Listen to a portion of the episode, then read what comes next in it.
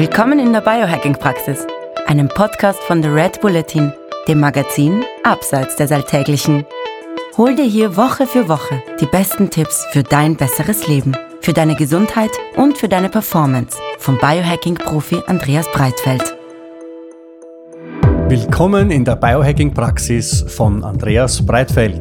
Das bin ich. Herzlich willkommen. Und von Stefan Wagner. Das bin ich. Gleich zu Beginn, das Wort Praxis verstehen Sie bitte nicht medizinisch, denn hier finden keine ärztlichen Beratungen oder ähnliches statt. Und zwar allein schon deswegen, weil ich kein Arzt bin, sondern Biohacker. In diesem Podcast geht es auch nicht um Krankheit, sondern um Gesundheit.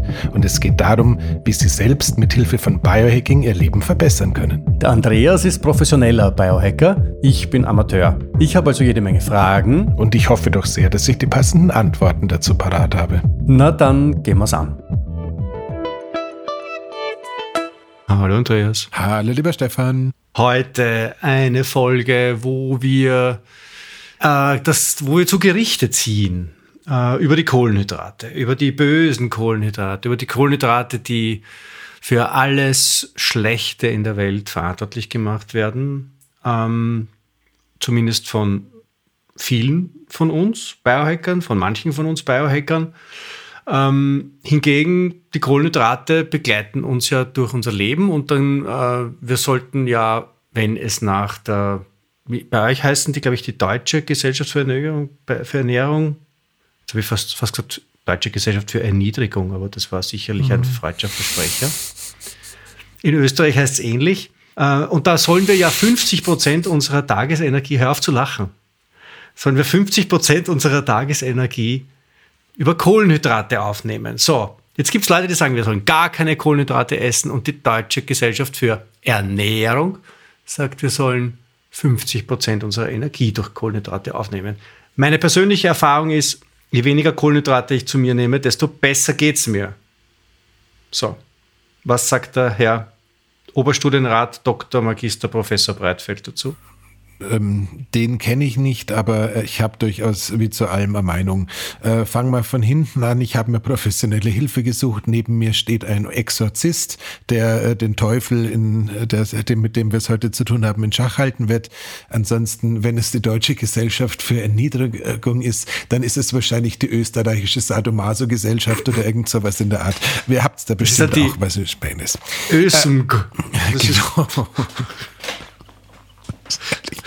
Herrlich. So, ähm, also grundsätzlich ähm, fangen wir wieder da an, wo wir nie anfangen wollen. Wir betrachten die von selbigen Gesellschaften bis heute propagierte Ernährungspyramide ja. und gleichzeitig öffnen wir die Webseite des Bayerischen Bauernbundes und schauen uns an, ähm, was dem Jungbauern gelehrt wird, wenn es darum geht, ähm, das, das, das Tier, das zum Verzehr geeignet ist, in konventioneller Haltung äh, schlachtreif zu füttern. Ja. Ich will gar nicht wissen, glaube ich. Das ist das Gleiche. Ja.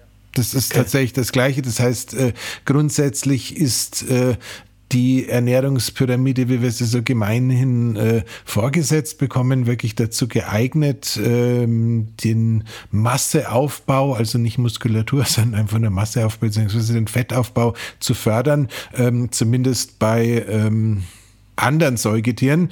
Ähm, beim Menschen scheint es anders zu sein. Das heißt, grundsätzlich. Wir sind ja komplett anders. Wir funktionieren ja, komplett anders. Genau. Deswegen, deswegen sind ja auch sämtliche Tiermodelle in Studien niemals aussagekräftig, es sei denn, sie dienen der Wissenschaft. Aber genug. Richtig. So. Ähm, tats tatsächlich ist es mit den Kohlenhydraten ein bisschen schwierig.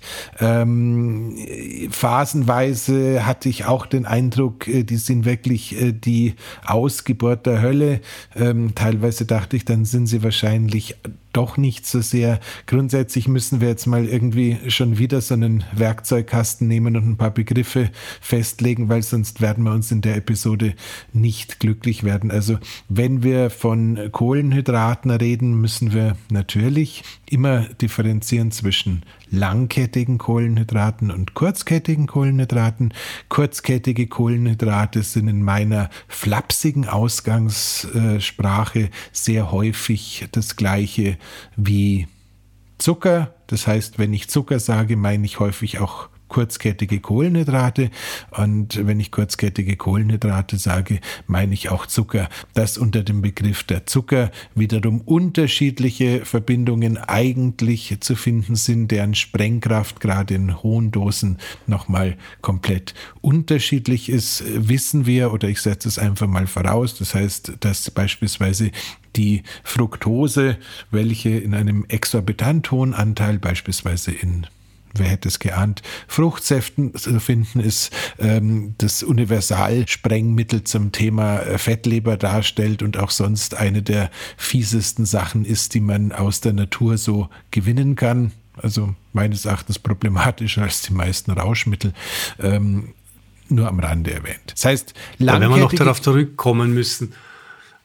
Ja. Das heißt, Genau. Das heißt, langkettige Kohlenhydrate ist das, was in äh, Gemüse, Salat und sonstigen auftaucht, wo man meistens den Eindruck hat, um davon wirklich äh, eine Zucker, Blutzuckerreaktion oder Insulinreaktion zu provozieren, musst du wirklich kiloweise äh, futtern und trotzdem gelingt es nicht so recht. Kurzkettige Kohlenhydrate ähm, ganz vorne dran äh, alle Weizenderivate, Nudeln, Pasta hast du nicht gesehen, Brötchen, Brote äh, mit Reis. oder ohne Sauerteig, Reis. Ähm, dann gibt's noch als Nebenschauplatz äh, stärkehaltige Kohlenhydrate, die irgendwie zwischen den langkettigen und den kurzkettigen, zumindest was die glykämische Reaktion ähm, angeht, anzusiedeln sind, also sprich Kartoffeln. Dann dürfen wir bei den Kohlenhydraten nochmal ähm, drüber sprechen, wenn sie stärkehaltig sind, ob sie ähm, erkaltet, äh, erwärmt und wieder erkaltet sind und deswegen denaturiert. Also es ist gar nicht so einfach, aber bevor ich jetzt äh, den Werkzeugkasten so voll mache, dass ich danach nicht mal mehr den Kreuzschraubenschlüssel finde, ähm, fangen wir lieber an. Ist gut. Ist gut, dass wir eh nach sechs Minuten schon anfangen. Siehst du. Also zunächst einmal, was ich, was ich als Laie über die Kohlenhydrate weiß, ist in Wahrheit alle Kohlenhydrate am Ende ja Zucker sind, weil der Körper zerlegt ja diese langen Ketten in kurze Ketten und wenn die kurzen Ketten da sind, dann haben wir mal einen Zucker. Deswegen wird ja ein, wenn ich jetzt äh, Nudeln oder Reis oder Brot im Mund lange genug behalte, um da quasi eine Art Vorverdauungsvorgang äh, in Gang zu setzen, dann schmeckt es ja süß. Das ist, was Zucker ist, oder? Genau, genau. Ja. Ähm, bei Zucchini äh, ist der Zeitaufwand allerdings deutlich länger, als es mir jemals geglückt ist. Der Mensch, der die Zucchini im Mund behält, bis sie süß sind, der ist noch nicht erfunden. Gut. Das, das ist, also äh, teilweise ist am linken und am rechten Rand doch noch eine ganze Menge zu finden, die dann halt doch nicht funktioniert. Gut. Ja, Brokkoli. Süß.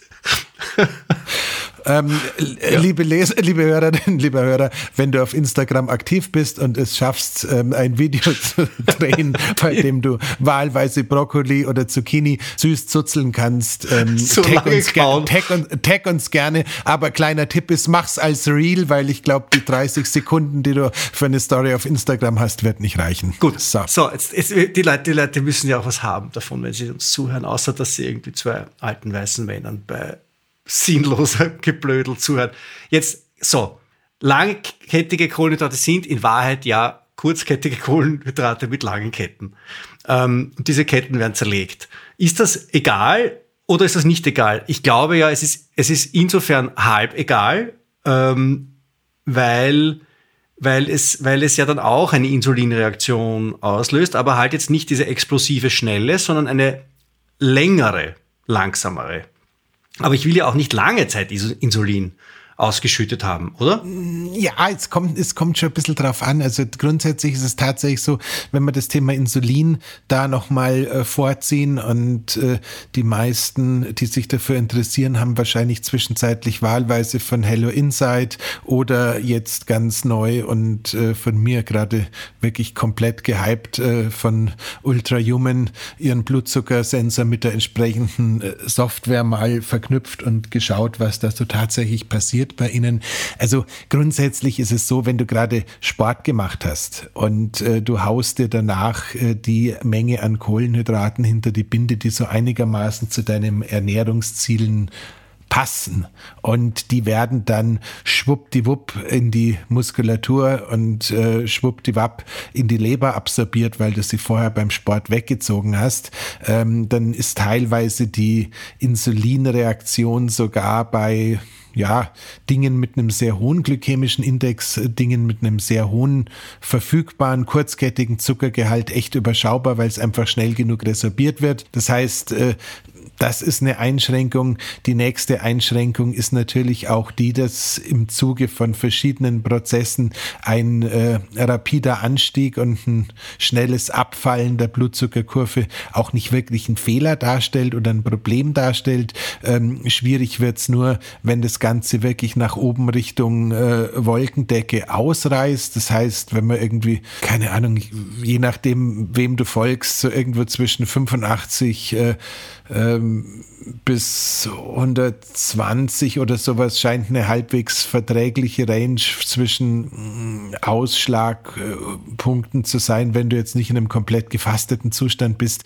Ähm, wenn, so, wenn sowas passiert, du, ja, logisch gehört halt zum Leben dazu.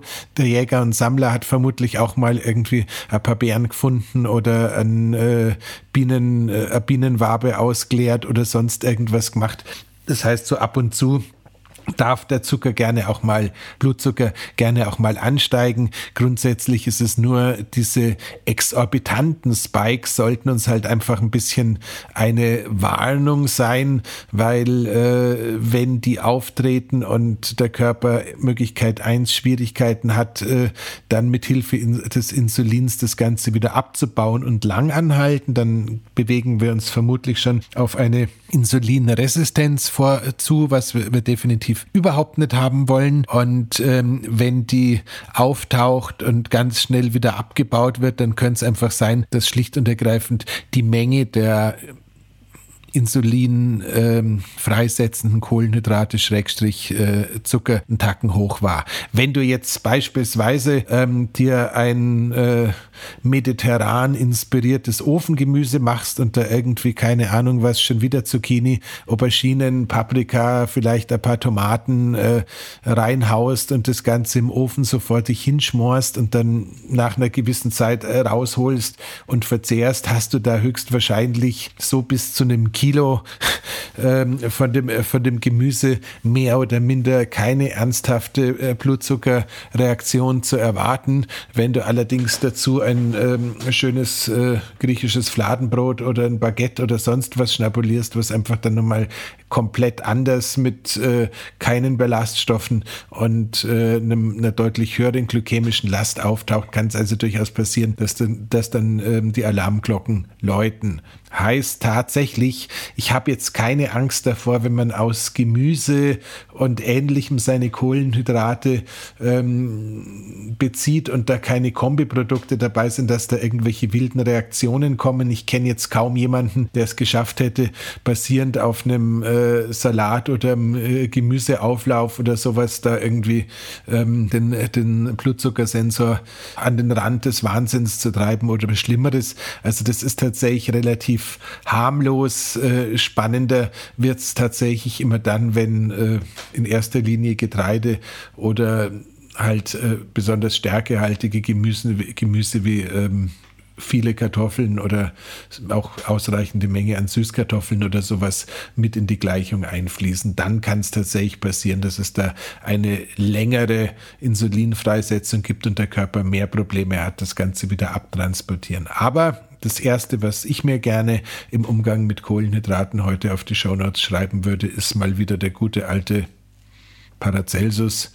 Die Dosis macht das Gift. Gut, aber ja, das heißt, in Wahrheit das allergrößte Problem ist, dass wir jetzt äh, in einer Zeit leben, in der permanent Kohlenhydrate verfügbar sind. Das sind wir halt evolutionär nicht gewöhnt. Ähm, unser Stoffwechsel ist so programmiert, dass er kurze Zeit immer wieder mit Kohlenhydraten super gut umgehen kann. Und die Kohlenhydrate, die er nicht gleich verbraucht, die speichert er einfach. Aber wenn er dauernd Kohlenhydrate kriegt, dann ist das so wie ein Auto, wo halt dauernd Benzin nachgefüllt wird, das aber, das aber am, am Parkplatz steht. Und irgendwann einmal fängt es dann zum Explodieren an. Genau. Ähm, jetzt jetzt das, das äh, sind wir, leben wir aber in einer Welt, wo Kohlenhydrate, ähm, Deutsche Gesellschaft für Erniedrigung, halt äh, die mästen uns halt. Ja, das ist halt so. Ich weiß nicht warum. Äh, entweder sind wir blöd oder alle anderen. Weiß nicht. Es gibt auch den Witz von dem Geisterfahrer. Mhm. Ähm, aber wir sind halt der Meinung, dass die anderen blöd sind und dass die anderen halt der Meinung sind, man soll so viel Kohlenhydrate essen, wie man da irgendwie hineinkriegt. Ähm, aber das ist einfach falsch, oder? Also es ist schlicht und einfach nur gesundheitsschädlich, wenn ich jeden Tag zweimal, dreimal Kohlenhydrate in mich hineinstopfe, egal in welcher Form. Ob Reis oder Kartoffeln oder Nudeln oder Schokolade oder, oder Kon Süßkartoffeln. Kontext, ähm, wenn du ähm, zufälligerweise äh, Eishockeyspieler äh, bei der Nationalmannschaft bist ja. und zwei Trainingstage am Tag hast, dann mach das bitte so, weil sonst schaffst du es nicht bis zu den, äh, bis zu den Playoffs. Ja, aber ähm, dann ist es ja, Entschuldigung, ich unterbreche, dann bin ich halt dieses Auto, wo das, das zweimal am Tag oder dreimal am Tag zur Tankstelle fährt und zwischendurch mit, mit 200 über die deutsche Autobahn brettert. Nein, ähm, mir, mir dann ist, ist der Tank halt wieder leer. Ja. Mir, ja, nee, nee, mir ist einfach nur der Kontext echt wichtig, äh, dass man einfach sagt, grundsätzlich ist das Problem nicht zwingenderweise die äh, Kohlenhydratzufuhr, sondern es ist einfach äh, die Mischung aus Bewegungsarmut und Überversorgung. Ja. Das ist, ja. einfach, ist einfach bloß, bloß, dass man, dass man das ähm, so einigermaßen ähm, ja, auseinander diffundieren, wenn ich so sagen darf. Ähm, das, der zweite Teil ist, was wirklich schlimm ist, äh, nur so ganz am Rande bemerkt, ist, wenn man auf äh, wirklich chronischen Stress drauf zu Kohlenhydraten greift. Das ist mir irgendwie bei einem äh, Vortrag, den ich letzte Woche bei einem ja, Automobilzulieferer halten durfte, ist mir, ist mir das nochmal aufgefallen, äh, wie herrlich das eigentlich ist, wenn du quasi sowieso schon in einer Ausnahmesituation bist und du sitzt da am Schreibtisch und dein Chef schreit dich gerade an und äh, du haust jetzt äh, als Ad-Hoc-Kompensation nochmal eine gute Hand Gummibärchen ähm, rein. Das, das, heißt, du hast ohnehin schon aufgrund des, äh, des äh, unglaublichen Stresses, der gerade in dem Moment produziert wird, die entsprechende Cortisolreaktion. Das heißt, der Körper setzt ATP frei wie Sau und möchte jetzt entweder weglaufen oder zuschlagen. Und jetzt haust du da quasi nochmal äh, kurzkettigstes Kohlenhydrat drauf und gibst quasi nochmal ATP in das Ganze rein. Das heißt, dann sitzt du im wahrsten Sinne des Wortes am Stuhl und explodierst. Okay, wenn ich aber jetzt nach dem Streit mit meinem Chef aufstehen würde und entweder den Chef schlage, nicht so gut, oder bessere Variante, ich laufe dreimal so schnell ich kann ums Bürogebäude, dann kann ich mir diese Gummibärle wieder leisten so, sozusagen, beziehungsweise ähm, was äh, zwar wirklich jede Streitkultur zerstört, aber ich äh, bin ja jetzt inzwischen zum Ergebnis gekommen, dass das einzig Vernünftige in so einer Situation sowieso ist, diesem Fight-or-Flight-Syndrom im Sinne von äh, Flight. Ähm, nachzukommen. Und ich habe es noch nicht ausprobiert. Ich warte händeringend drauf, aber ich glaube tatsächlich, das nächste Mal, wenn ich in eine Situation komme, wo ich den Eindruck habe, jetzt platze ich, werde ich, äh, werde ich, werde ich, werde ich den Notriegel irgendwann sagen, es tut mir echt leid, es ist komplett unpassend, aber ich muss jetzt auf die Toilette, ich bin gleich wieder da. Dann läufst du auf die Toilette. Und dann, und dann läufst du auf die Toilette und ich garantiere dir, hinterher ähm, ist die Deeskalation auf beiden Seiten so weit fortgeschritten, dass höchstwahrscheinlich, wenn das Ganze jetzt nicht äh, nachts um drei ähm, vor einer ähm, Berliner Disco mit Klappmessern stattgefunden hat, dass die Wahrscheinlichkeit sehr hoch ist, dass das Ganze danach sowieso deutlich gesitteter abläuft. Aber zurück zum Thema. Könnte aber auch sein, dass man, dass man das Tempo, mit dem du die sanitären Einrichtungen aufsuchst, missversteht. Auch das, auch das mag sein, aber lieber, lieber, lieber, hab, lieber sagt man mir nach, dass ich äh, eine schlechte Blase oder einen schlechten Darm habe, als dass, dass man mir nachsagt, ich bin dafür verantwortlich, dass mein Gegenüber jetzt schlechte Zähne hat. Also. Ganz, ganz banal. So, ähm, es gibt übrigens, es gibt Fight, Flight or Freeze, heißt der ja eigentlich genau. Oder du hast mir auch einmal gesagt, es gibt das vierte auch noch. Ja, Habe ich schon vergessen. Wie, wie, gesagt, es sind, es sind vier Aber Freunde. Du könntest auch. es, lassen sich, es lassen sich manche zwischenmenschlichen Probleme durch das vierte F auch in den Griff kriegen. Lieb, aber, liebe aber, Hörerinnen, lieber Hörer, ähm, ich glaube, beim Stefan ist das Microdosing in der letzten Zeit ein bisschen überhand gekommen. Also Nein, ich, weiß nicht, ich bin clean. Ich bin völlig clean. Weiß nicht, ich habe hab, hab Wasserstoff.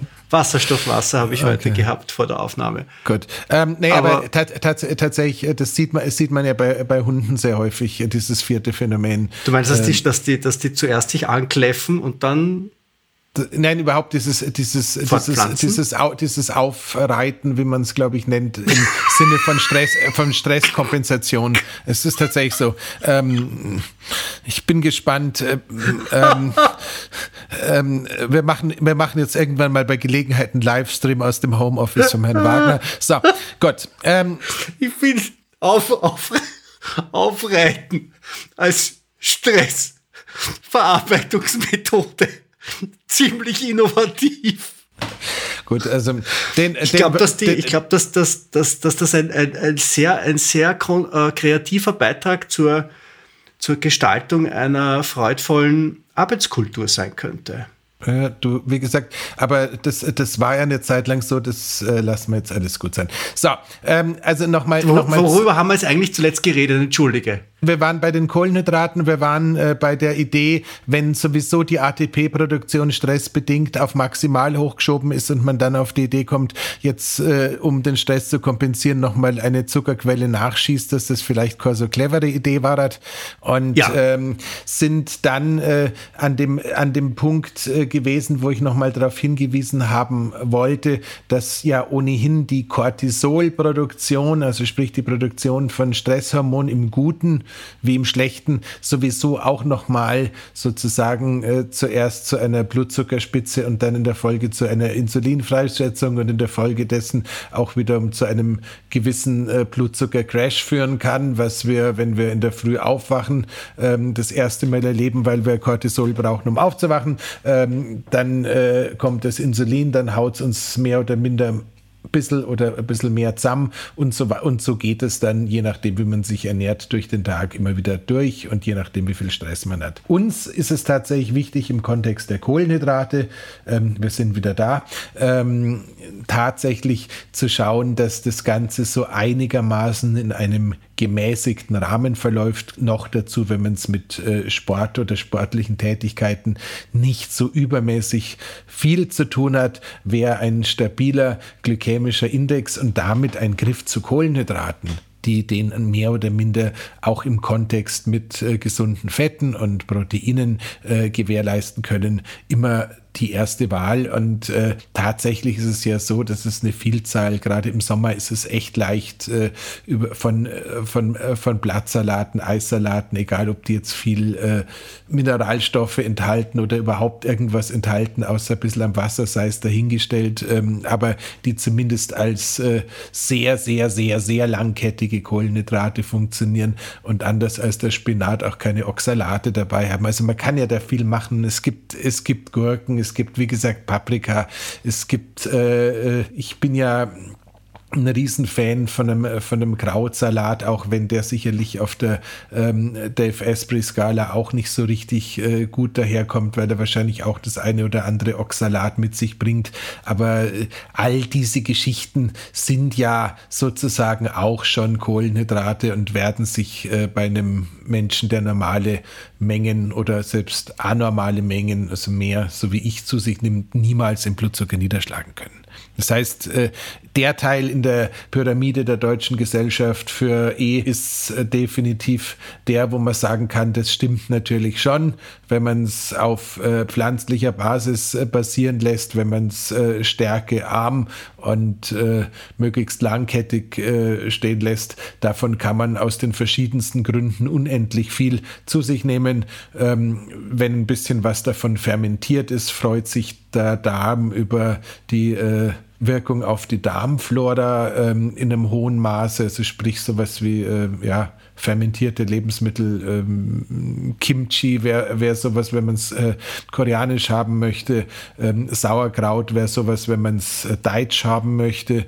Ähm, ich überlege gerade, was, was kennen wir da sonst noch? Eingelegte, eingelegte Gurken beispielsweise auch. Also so, sowas, äh, so, so Geschichten sind jetzt Kohlenhydrate, die, wenn man jetzt die Gurken nicht gerade in Zuckerwasser einlegt, ähm, die tatsächlich glykämisch total in Ordnung sind äh, und auch sonst irgendwie nichts äh, beinhalten, wo man ihnen wirklich böse sein könnte, außer vielleicht diese berühmt-berüchtigten Oxalate. Aber diese ganzen Schadstoffe, die werden ja beim Fermentieren auch ganz gut aufgebrochen und vorverdaut, oder? Das ist, das ist, die, also das, das, ist die Hoffnung. Also wir gehen einfach ja. mal davon aus, dass das alte Wissen, äh, das es dazu gibt, auch mit den, äh, mit den neuen Varianten gut klarkommt. Das ist ja auch das Sauerteig-Thema im Brot, dass da das Gluten schon ähm, zumindest zu einem wesentlichen Teil unschädlich gemacht wurde was aber leider Gottes die Insulinreaktion meinerseits äh, in keinster Weise beeinflusst. Ich habe es gestern mal wieder ausprobiert und meiner Tochter eine Scheibe von diesem guten Münchner Sauerteigbrot von der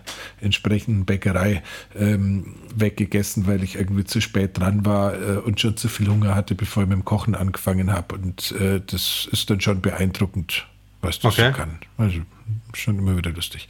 Gut, das heißt, ähm, wir haben festgestellt, Gemüse findet man super. Ähm, dass äh, die ganze, ganze Kohlenhydrat Quellennummer, die auf Weizen basiert, ist eigentlich eine Sondergeschichte. Ähm, das, der eine Teil ist, wir sind Gott sei Dank nicht in äh, Nordamerika, also Gott sei Dank in dem Fall eigentlich nur wegen Glyphosat, nicht wegen irgendwelchen anderen Präferenzen meinerseits. Ähm, das heißt, insgesamt muss man schon sagen, dass die Glyphosatbelastung bei Weizenprodukten in Zentraleuropa immer noch ein Tacken niedriger ist als in den Vereinigten Staaten, wo einfach durch diesen Großraumflächenanbau und auch über die Tatsache, dass äh, teilweise da das äh, Zeug mit dem Flugzeug ausgebracht wird, weil die Felder so groß sind, da hast du es äh, sehr häufig auch, wenn der Biobauer daneben versuchen würde, ähm, quasi auf diese äh, Glyphosat, Pflanzenschutzmittel, ähm, Spritzmittel zu verzichten, hast eigentlich keine Chance. Äh, da ist es eh überall drauf. Ähm, bei uns könnte es sein, wenn man irgendwie sich wirklich sehr lokal damit beschäftigt, dass man tatsächlich in Anführungszeichen nur mit den Problemen vom modernen Weizen zu tun hätte und nicht zusätzlich automatisch das Glyphosat noch mitbekommt. Ähm, der Einfachheit halber äh, muss man aber sagen, die Kombination äh, aus beiden, also sprich moderner Weizen plus Glyphosat, ist ein äh, ständiger Quell der Freude, wirkt entzündlich auf äh, die Darmwände und äh, trägt insgesamt zu einem äh, verstärkten Entzündungsgeschehen bei. Es scheint jetzt auch so zu sein, dass wir inzwischen wissen, dass das Glyphosat nochmal separat äh, die Tight Junctions, also sprich äh, diese ja, Schutz, Schutzbindungen im Darm ein wenig lockert und damit auch die Durchlässigkeit des Darms erhöht. Also insgesamt. Und die äh, Mitochondrien auch noch torpediert, oder? Wenn es dann durch ist, genau. Also durchaus, durchaus äh, ein äh, Szenario, das man eigentlich gerne vermeiden möchte. Ähm, dementsprechend Glyphosat ist eh verboten in Europa, gell? oder zumindest in Österreich ist es verboten. Es gibt aber Ausnahmegenehmigungen. Also Im landwirtschaftlichen Einsatz ist es gestattet. Ja. Äh, Sonst ist es verboten. Ich finde, also, das ist Gut, ich bin, bin, froh, bin, froh, dass es nicht gegen Kopfläuse bei Kindern eingesetzt wird. Ansonsten äh, könnte der landwirtschaftliche Einsatz ja auch äh, gar nicht das Hauptthema darstellen. Nein, ja, meine, wie kommt man auf die Idee, dass man das im landwirtschaftlichen Einsatz Egal. Ähm, es heißt, aber nichtsdestotrotz, äh, in irgendeiner Weise ist es für viele tatsächlich so, die uns zuhören, die werden wahrscheinlich sagen, du, am Abend, ich mag da nicht mehr kochen, ich habe mittags irgendwie gegessen oder die sagen, ich äh, kriege mittags nichts Gescheites, äh, ich, ich muss mir da irgendwie ein Brot machen und es gibt dann vielleicht auch welche, die sagen, ähm, ich wohne irgendwo, wo diese äh, glutenfreien Ersatzbrote nicht verfügbar sind oder ich finde die greislich oder sie kosten mir zu viel. Ähm, also es soll durchaus Hörerinnen und Hörer der ähm, Biohacking-Praxis geben, die tatsächlich konventionelles äh, Brot verzehren. Ähm, ich glaube tatsächlich, je nachdem, äh, wie das äh, Entzündungsgeschehen im Allgemeinen ist und je nachdem, wie das Brot zubereitet ist, du hattest ja gerade schon gesagt, Stichwort äh, fermentiertes Sauerteigbrot, kann im Rahmen von einer moderaten äh, Menge von dem Zeug in Verbindung mit einer moderaten beziehungsweise sogar ein bisschen ausgeprägteren Bewegungslast äh, bei demjenigen, der sowas verzehrt, ähm, das Ganze basierend auf die Auswirkungen auf den Blutzuckerspiegel durchaus äh, vertretbar sein noch dazu, wenn man äh, so ein bisschen unsere Glukosefolgen nochmal äh, besucht und sich über diese ganzen Scherze wie zuerst ein paar Ballaststoffe essen und dann das äh, oder trinken und danach sowas essen und was mit dem Blutzuckerspiegel passiert. Also ich glaube, man kommt mit ein bis zwei Scheiben Brot äh, durchaus äh, zumindest was den glykämischen Index angeht über die Runden und äh, ich bin nicht der Auffassung, auch das nochmal ganz klar gesagt, dass äh, wir 0 Gramm Kohlenhydrate am Tag zu uns nehmen sollten. Also das ist äh, wirklich nicht das, wo ich hin möchte. Aber, ähm, aber Entschuldige, wenn ich unterbreche, ich melde mich nur wieder zu Wort, sonst glaube ich, Leute, ich bin gestorben. Ähm, dass man hin und wieder einmal eine Zeit lang Kohlenhydrate auf Null runterschraubt im Rahmen eines intermittierenden Fastens oder im Rahmen von 1, 2, 3, 4 äh, tatsächlich ketogenen Tagen damit der Stoffwechsel einfach einmal wieder ein bisschen in die Flexibilität hineingeschubst wird, damit man nicht dauernd zurückgreifen kann auf äh, frisch zugeführte Kohlenhydrate. Das ist schon super wichtig, oder? Sagen wir mal so, ich bin ein Riesenfan, wie du weißt, äh, von allem, was zur metabolischen Flexibilität beiträgt, weil ich einfach glaube, dass das auch wieder Jäger- und Sammleridee ähm, etwas ist, was wir alle irgendwie schon äh, in der Lage sein sollten. Dementsprechend selbstverständlich ist ein intermittierendes Fasten, zumindest wenn du nicht äh, weiblich und mit einem extrem niedrigen Körperfettanteil gesegnet bist, immer wieder mal zwischendurch eine gute Idee. Natürlich ist es auch äh, grundsätzlich grundsätzlich keine schlechte Idee, ab und zu mal wirklich für ein paar Tage zu fasten. Ob das jetzt wirklich alle drei Monate drei Tage sein müssen, weiß ich nicht. Aber zu, einfach zu sagen, okay, ich bin jedes halbe Jahr zumindest mal zwei Tage ohne Ernährung unterwegs, finde ich grundsätzlich schon sehr, sehr erstrebenswert. Und natürlich ist in dem Zuge auch ein Kohlenhydratverzicht eine gute Idee. Ob jetzt das Thema Ketose, ketogene Ernährung ähm, automatisch äh, nochmal als separates Wundermittel äh, zu konnotieren ist. Ich glaube, da kommt es ganz stark auf den Einzelnen oder die Einzelne an. Es gibt medizinische Indikationen, da ist eine dauerhafte ketogene Ernährung sicherlich die beste Idee, die man haben, äh, die man haben kann, gerade wenn es in Richtung chronische Nervenentzündungen und ähnliches geht oder Epilepsie haben wir ja alles, glaube ich, auch schon mal besprochen. Ähm, ich glaube auch, dass äh, wenn jemand sagt, du, ich habe jetzt zwei Wochen Zeit und dann geht's nach Mauritius äh, und ich möchte beim Badeurlaub einfach einen Tacken äh, weniger Mensch sein als vorher, dass man dann mit zwei Wochen Keto auch was bewegen kann. Es gibt Athleten, Athletinnen, äh, die beweisen, dass eine ganzjährige ketogene Diät ähm, auch durchaus in Verbindung mit äh, Spitzenleistungen äh, körperlicher Art funktioniert. Und es gibt ganz viele clevere Köpfe, die äh, einen Großteil des Jahres äh, ketogen zubringen und äh, hervorragende Kopfarbeiter sind. Also ich glaube schon, dass das Ganze individuell eine gute Idee sein kann. Allerdings glaube ich, dürfen wir mit gutem Gewissen schon sagen, dass äh, die Vorstellung von sogenannten Carbo-Refeed Days, also so Tagen, wo man einfach einfach auch wieder mal einen Tacken mehr Kohlenhydrate isst, ähm, auch ganz nah an dieser Evolutionsidee dran ist, weil außer für den Eskimo gab es halt für alle anderen immer wieder mal Phasen, wo einfach ein bisschen mehr Kohlenhydrate zur Verfügung gestanden sind und dann wieder Phasen, sprich Winter, wo es deutlich weniger davon gegeben haben dürfte. Ja, aber wir sind also auch, auch, auch in Mitteleuropa durchaus daran gewöhnt, äh, evolutionär, dass es oft halt Tage, Wochen, Monate lang keine Kohlenhydrate gegeben hat. Weil was, was waren denn die Kohlenhydrate, die unsere Vorfahren im Winter hatten? Die haben ja keine Erdäpfel eingelagert. Naja, es dürfte halt schon nach wie vor viel auf der, ähm, ja, wenn du sagst, auf die Zeit, auf die Zeit vor Getreide und nach Getreide gehst, hast natürlich völlig recht, das ist klar.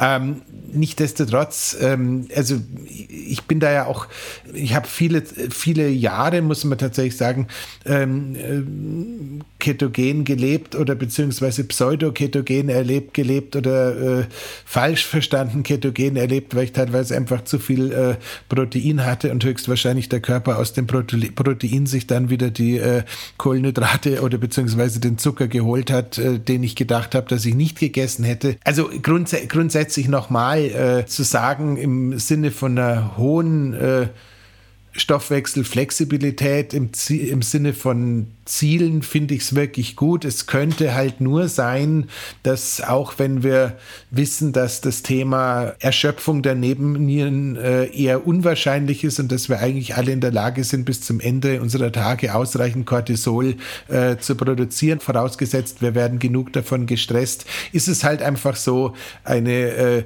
Ketose ist letzten Endes auch ein Stresszustand und wenn man den Eindruck hat, äh, man ist sowieso chronisch im Stress, könnte es halt vielleicht vielleicht auch eine ganz gute Idee sein, äh, in dem Zustand sich ein paar Kohlenhydrate mehr zu gönnen, einfach weil es für den Organismus eine Entspannung, ein Runterfahren und äh, ein Reset fürs vegetative Nervensystem bedeuten kann. Jetzt passt das in meinem einfachen, einfach gestrickten Verständnis aber nicht zusammen mit dem Stress mit meinem Chef begegnen soll nicht mit Gummibärchen, geschweige denn mit mhm. anderen Möglichkeiten. Hahaha.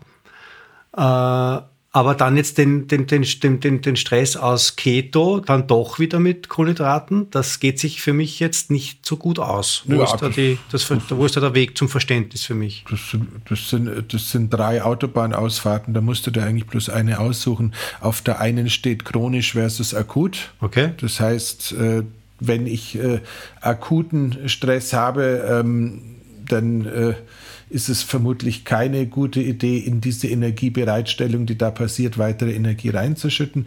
Auf der zweiten Autobahnausfahrt äh, würde höchstwahrscheinlich lass mal nachdenken, wie beschildern wir das am besten äh, ähm, kausal oder Ursache und Wirkung stehen. Das heißt, äh, wenn der Stress äh, durch etwas anderes, nicht ernährungsbedingtes äh, äh, chronisch oder nicht chronisch erzeugt wird, äh, dann ist es, hat es vielleicht das Thema Ernährung in dem Moment gar nicht okay. anzufassen. Die beste mhm. Idee, wenn allerdings eine Mangel oder eine subjektiv ähm, wahrgenommene Mangelsituation diesen Stress äh, okay, intern ja. provoziert. Das wäre die dritte Ausfahrt gewesen. Jetzt habe ich es verstanden, ja. ja. Hattest du vorher auch, du wolltest nur sicher gehen, dass man meine eigenartigen Worthülsen etwas besser versteht. Das Nein, ich habe es wirklich nicht verstanden. Ich mache mir echt Sorgen um dich, Stefan. Zu Recht. Gut. Die deutsche, Gesellschaft, die deutsche Gesellschaft für E. Gut, ähm, weiter. Ähm, was was gibt es denn, was gibt's denn, gibt's denn noch? Es heißt. Äh, Jetzt wollen die Leute da draußen einfach einmal wissen, was, was empfiehlt der Andreas Breitfeld jetzt für. Was, was empfiehlt er jetzt für die Kohlenhydrateinnahme? Soll man, soll man so wenig wie möglich oder nur am Abend ein bisschen oder soll man einmal in der Woche ist es wurscht? Oder was ist, gibt es da so, gibt es sowas ähnliches wie eine Faustregel? Ich weiß, jetzt wirst du sagen, das muss man individuell betrachten und das muss auf, kommt auf die Situation an und auf die Lebensumstände. Aber was ist, wenn angenommen, diese Antwort wäre jetzt mit einer Todesstrafe verbunden? Mhm. Was würdest du dann sagen? Ähm, das zerstört ja komplett mein Geschäftsmodell, weil normalerweise sage ich, das kann ich, kann ich nur individuell beantworten, deswegen gib mir dein Geld. Ähm, ja? Aber ähm, wenn, wir da, wenn wir das außen vor lassen, ist es halt tatsächlich so, wir müssen uns irgendwie darauf einigen, dass wir vorher durch einen kleinen Fragenkatalog durchgaloppieren. Das heißt, äh, wie aktiv bist du, wie aktiv bist du nicht, wie, wie, wie anstrengend ist dein äh, Leben im Allgemeinen, wie bist du aufgewachsen im Sinne von Ernährungsgewohnheiten. Dann machen wir es gleich einmal der Reihe nach. Je mehr Sport, desto mehr Kohlenhydrate möglich. Erster ja? Haken. Gut.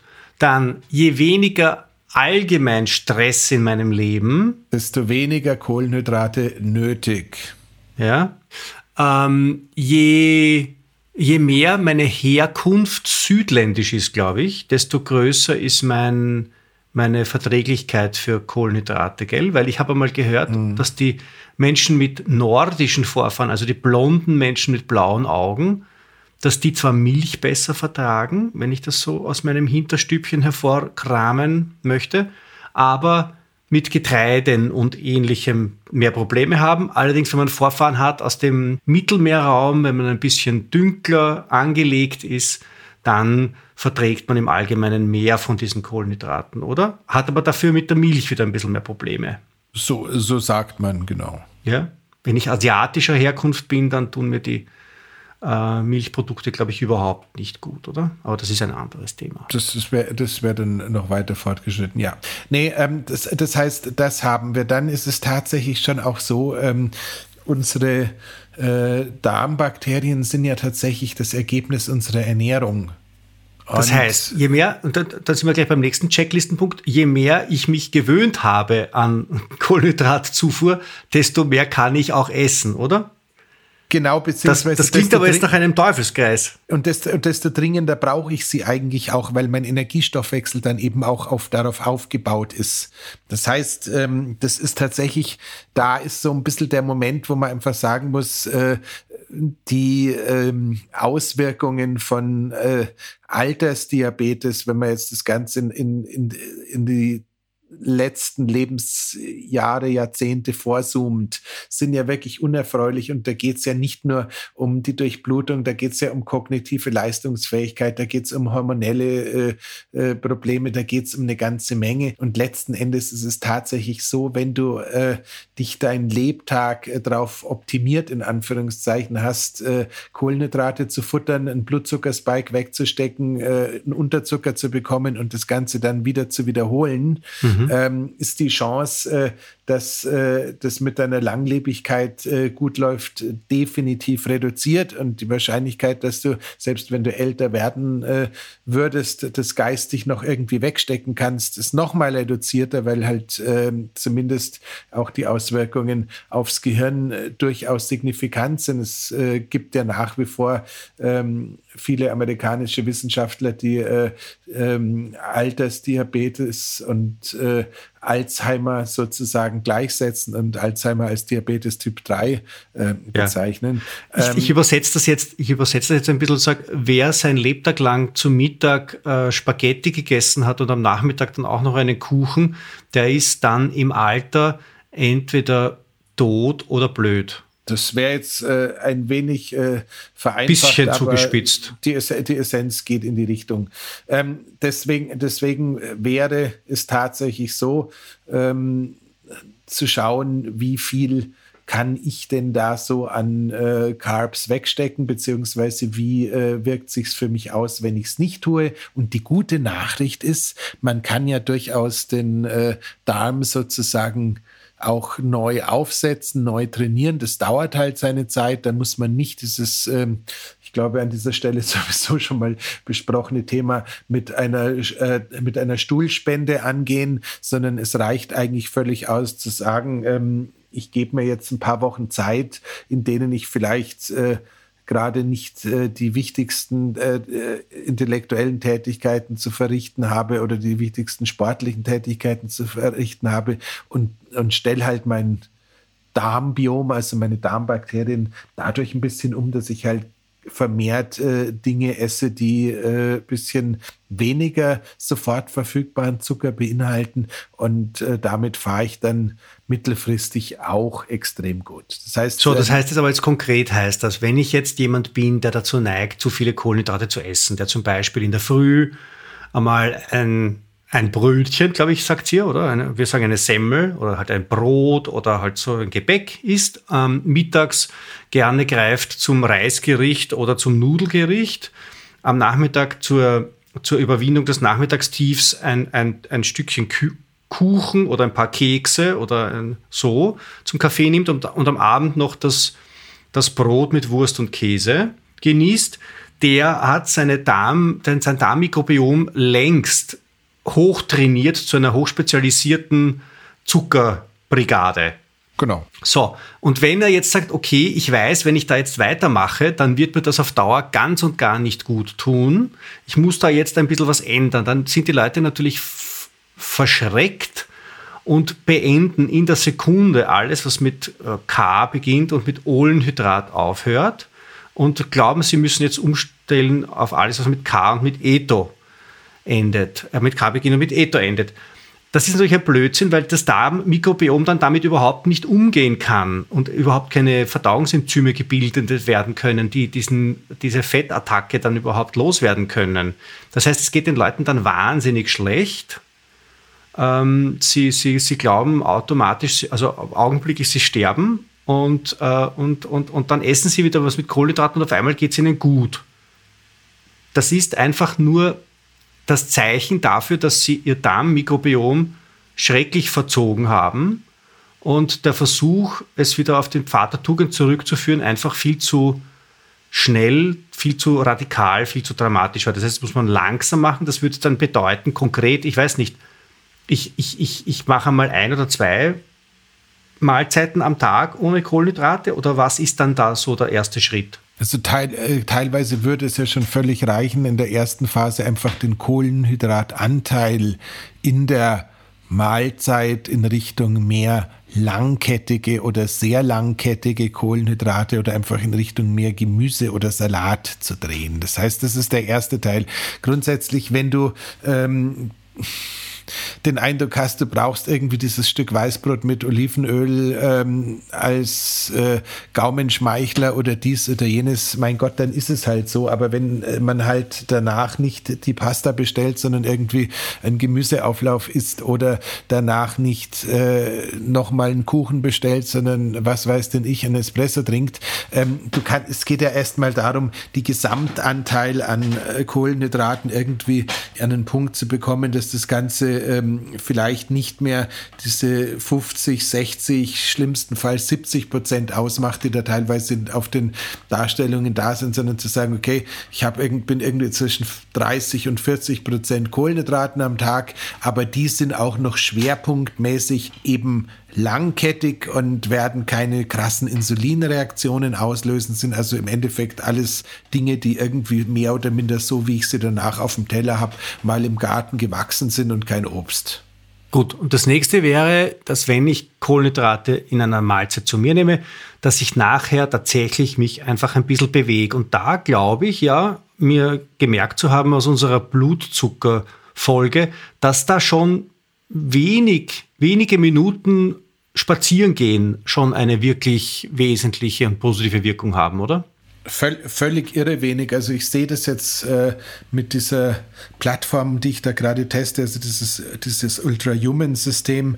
Ähm, Im Endeffekt, da meldet mir der CGM, dass der Blutzuckerspiegel ansteigt. Dann äh, bekomme ich den Hinweis äh, aufs Telefon, es wäre jetzt eine gute Idee, ähm, in Bewegung zu verfa äh, verfallen. Und äh, der Ring, der dazugehört, äh, sagt mir dann schon, bevor der Blutzuckerspiegel sich wieder gefangen hat, die Bewegung hat jetzt gereicht, äh, du kannst wieder weitermachen, weil der nach äh, ein paar Wochen Testen bereits von den Algorithmen so weit ist, dass er irgendwie weiß, okay, wenn ich nach dem Abendessen in den Garten gehe und äh, einmal bis zum Komposthaufen und zurück, dann sind es keine Ahnung was, 150, 200 Meter und offensichtlich reicht das schon aus, um den potenziellen Zuckerspike auszumerzen. Das okay. heißt, es ist wirklich minimalst ja. und äh, wenn man jetzt gerade im Zug oder im Flugzeug sitzt und ich glaube, ich sitze morgen neun Stunden im Zug, Zug, ich freue mich schon richtig drauf, ähm, dann ist halt äh, diese Kniebeuge irgendwie im Gang oder idealerweise hinter verschlossenen Türen, also der berühmt-berüchtigte ähm, Klobrillen-Squat äh, die ideale Lösung, um einen, einer eventuellen Blutzucker ähm, Überschießungsreaktion aus dem Weg zu gehen. Du könntest aber auch mit dem Schaffner streiten und dann aufs Klo laufen.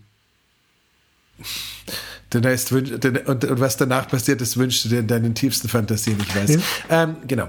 Ähm, aber das heißt, das, das ist ein Thema. Ein anderes Thema ist aber schon auch der Elektrolytgehalt im Blut, beziehungsweise der, der Wasserelektrolytgehalt im Blut. Auch das ist was, was wir teilweise gerne vergessen, wenn wir es mit Kohlenhydraten zu tun haben. Auf der einen Seite bringen Kohlenhydrate selber nochmal Flüssigkeit in den Körper ein. Das ist eigentlich eine sehr gute Nachricht. Äh, Brot jetzt weniger als Gemüse, ähm, Reis äh, wahrscheinlich weniger als Pasta, wobei das ist schon fast äh, gefährliches Halbwissen, was ich davon mir gebe.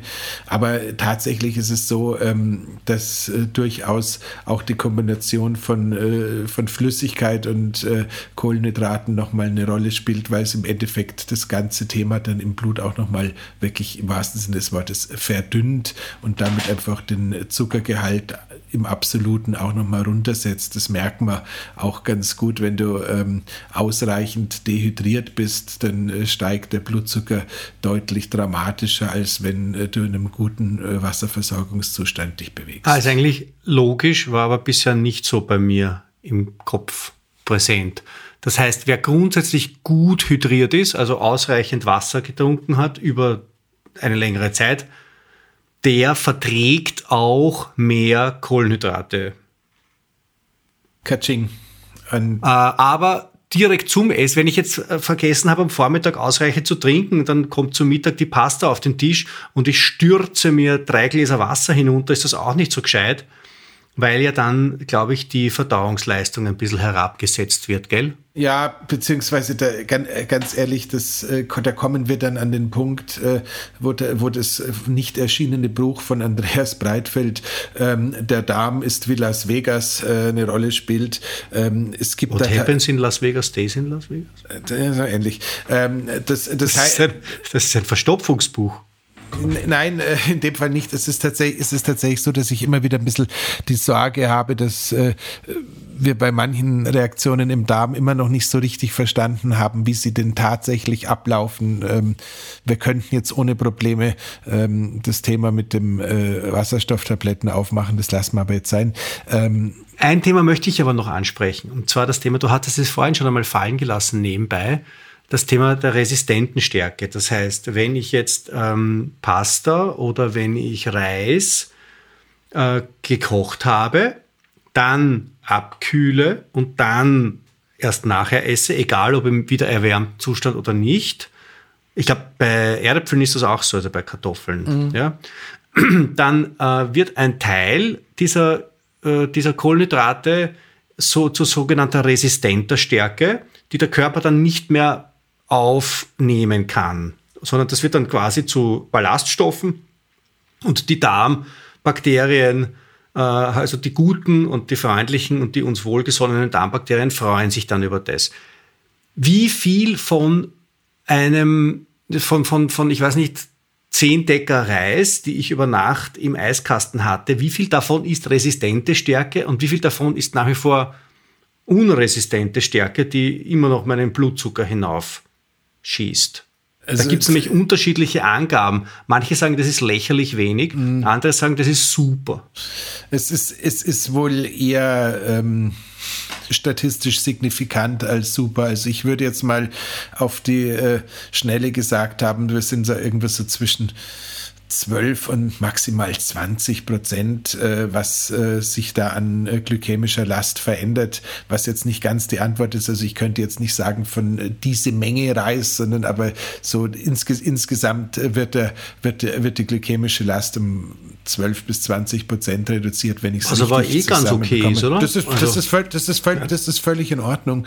Ähm, und äh, dazu kommt natürlich auch, dass äh, diese spezielle resistente Stärke äh, ihres Namens Inulin halt auch was ist, was uns sonst nur schwer begegnet. Ich glaube, das einzige Inulin halt, die einzigen inulinhaltigen Lebensmittel, äh, die mir gerade sonst einfallen, sind äh, Chicorée, Chicorée und ja. noch und noch irgend so was, was, was auch keiner essen mag. Äh, noch so, noch so, so, so eine andere Form von, von äh, was war denn das, Inulin? ich wusste es gerade noch, bis du Chicorée gesagt hast. Egal, ähm, das heißt, da gibt es äh, nur das sehr wenig. Äh, nein, nein, überhaupt nicht. Ähm. Man kann Inulin aber auch als Pool verkaufen. Das ist ähm, leicht süßlich. Und das, ähm, das schmeiße ich mir zum Beispiel rein in meinen Kaffee manchmal oder ein bisschen in meinen Kakao oder ein bisschen in einen Joghurt. Und wenn es zu viel ist, dann merkt man es, sage ich nur. Man sollte es nicht überdosieren. Disaster Pants. Disaster das ist ein, ein Quell der Freude. Tja. Gut. Ähm, nein, aber wie gesagt, äh, das, das insofern sowas ist tatsächlich immer wieder eine gute Idee, einfach auch zu sagen, was tut meinen Darmbakterien gut. Und äh, nochmal, äh, wir haben jetzt wieder keine Universallösung zum Thema mit den, äh, mit den Carbs ähm, parat. Es gibt sie auch nicht. Äh, ich muss tatsächlich gestehen, ich äh, tendiere zu einer kohlenhydratreduzierten Mischkost äh, mehr und mehr für meinen äh, Körper. Ich stelle schon fest, äh, dass ich irgendwie wilde Sachen mache, wenn ich äh, mich sehr sauber in Anführungszeichen ernähre. Das heißt, wenn ich so irgendwie kohlenhydratfrei durch den Tag komme, ähm, dann äh, habe ich zumindest noch irgendwie meine ein, zwei Kiwis am Abend, die ich irgendwie mit äh, der Abhängigkeit eines äh, Junkies äh, momentan konsumiere. Ich weiß nicht genau warum, aber sie tun meinem Darm gut und sie scheinen auch äh, in ihrer Kiwi-Artigkeit, Klammer auf, mit Schale, mit Schale nicht geschält. Ähm, du isst Kiwis mit Schale? Das funktioniert relativ leicht. Du kannst die irgendwie mit einem äh, Küchentuch oder sowas so abreiben, dass diese Härchen sich irgendwie verabschieden. Das ist völlig unproblematisch. Es schmeckt weder lätz noch bös, noch hat es irgendwie einen Eigengeschmack. Man sollte halt nur diese, diese feinen Härchen runter, runtergenommen haben. Aber das geht tatsächlich. Ich hätte es nicht gedacht. Ähm, wo Aber, hast du das denn her? Die Ach, fra diese fra Kiwi. Äh, frag mich nicht wahrscheinlich. Verzehrphilosophie. Wahrscheinlich von irgendeinem Instagram oder äh, TikTok Reel bei meiner Tochter. Ich weiß es nicht mehr. Ich habe es irgendwann mal ausprobiert und war ganz erstaunt. Okay. Ähm, und äh, da sowieso die, Ki die Kiwi und vor allem die äh, goldene Kiwi ein unglaublicher äh, Darmschmeichler zu sein scheint und äh, mehr oder minder das erledigt, was sonst äh, auch nicht günstigere Ballaststoffmischungen äh, zu tun pflegen, ähm, muss ich sagen. Ähm, ist das die Schale von der Kiwi oder ist das die Kiwi? Nee, innen? das ist tatsächlich das, das Innere. Also das, äh, es gibt dediziert äh, Studien, die irgendwie ähm, die Ballaststoffe aus äh, der Kiwi-Frucht, also aus der goldenen Kiwi-Frucht sozusagen als Goldstandard für, für Darmgesundheit oder sowas äh, an, anpreisen und äh, ich bilde mir tatsächlich ein, dass es bei mir eine signifikante Veränderung herbeigeführt hat. Ich mag aber halt einfach auch so, äh, so, so säuerliches Gedöns ganz gut und irgendwie hast jetzt bei einer Kiwi auch nicht so richtig Angst, dass dich jetzt der Fruchtzucker äh, in den Jericho schießen wird, beziehungsweise der Blutzucker. Manitou hat es noch nicht gemerkt, währenddessen bei Blaubeeren so ab 350 bis 400 Gramm, also ab einer großen Schale, ist es dann durchaus schon mal möglich, dass man die bemerkt. Na gut, ähm, 350 Gramm Heidelbeeren, das ist schon. Schaffe ich. Easy. Na gut. Also, wie gesagt, ähm, das, was ich damit eigentlich nur das gesagt habe. Das ist das, womit die alten Männer voreinander angeben, wie viele Nein, nein, das ist, das, das, ist, das war jetzt einfach im Rausgehen einfach nochmal der Hinweis, ähm, ich würde nichts verteufeln und ich würde nichts unter keinen Umständen äh, essen wollen, was Kohlenhydrate im Allgemeinen ist. Wenn man jetzt einfach mit einem Problem mit Weizenprodukten hat, dann lasst es die bitte weg. Wenn man den Eindruck hat, der Blutzucker reagiert arg steil auf dies oder jenes, äh, schaut euch neue Kombinationen an. Ähm, mir ist es tatsächlich wichtig, äh, dass äh, gerade das Thema Kohlenhydrate eine Reise zu sich selbst darstellt. Also jetzt gar nicht so esoterisch gemeint, sondern einfach nur, ähm, was vertragt denn ich? Wie fühlt sich das für mich an? Im besten Fall mal mit einem CGM-Monitor das Ganze nachzumessen und da einfach sein eigenes Ernährungshandbuch zu erstellen, weil ähm, wir sind zwar alle irgendwie als Homoiden relativ ähnlich angelegt, aber unsere Darmbakterien sind einfach unterschiedlich und nur weil es für den äh, Herrn Wagner oder den Breitfeld funktioniert, heißt es noch lange nicht, dass es für dich der ideale Weg sein soll. Naja, bewegt euch. Das ist, glaube ich, fix. Also wer Kohlenhydrate isst, muss sich bewegen. Ja, wenn das, das glaube ich, können wir so dogmatisch sagen. Äh, wenn man hin und wieder Kohlenhydrate nicht zu sich nimmt, wenn man, wenn man Kohlenhydratpausen einlegt, ist es auch auf jeden Fall gut. Glaube ich, kann man auch sagen und ähm, dass man den, das Darmmikrobiom ein bisschen gut erziehen kann in Richtung weniger Kohlenhydrate. Das ist auch gut. Ja. Also das sind die Sachen, die sind jetzt ähm, ähm, generell und nicht individuell. Das nee, die, die, kann man, das können wir so mit gutem Gewissen stehen lassen und äh, beim Rest äh, bitte gerne einfach schauen, wie sich's subjektiv auch darstellt. Ja. Und misstrauen Sie mindest, der, der, misstrauen Sie der DGE mindestens so sehr, wie Sie uns misstrauen. Glaube ich, kann man auch sagen, oder? Ähm, Im Übrigen bin ich sehr froh, dass ich äh, keinen Lebenslauf fälschen musste um dahin zu kommen, wo ich bin. In diesem Sinne, ähm, ja. eine salzarme ein, Woche. Ein berechtigter Seitenhieb zum Abschluss. Wiederschauen, bis zum nächsten Mal. Passt auf euch auf. Bis dann. Das war die Biohacking-Praxis, der Health Performance Lifestyle Podcast von The Red Bulletin. Mehr davon findest du überall, wo es Podcasts gibt, auf www.redbulletin.com und natürlich in unserem Magazin. Stefan Wagner schreibt im Magazin Carpe Diem eine Kolumne über Fort- und Rückschritte im Leben eines Biohackers. Andreas Breitfeld ist der Red Bulletin-Experte für Biohacking. In München betreibt er das europaweit einzigartige Biohacking Lab. Mehr Infos dazu findest du auf www.breitfeld-biohacking.com. Hat dir unser Podcast gefallen? Dann freuen wir uns über deine Bewertung. Und noch mehr, wenn du uns weiterempfiehlst.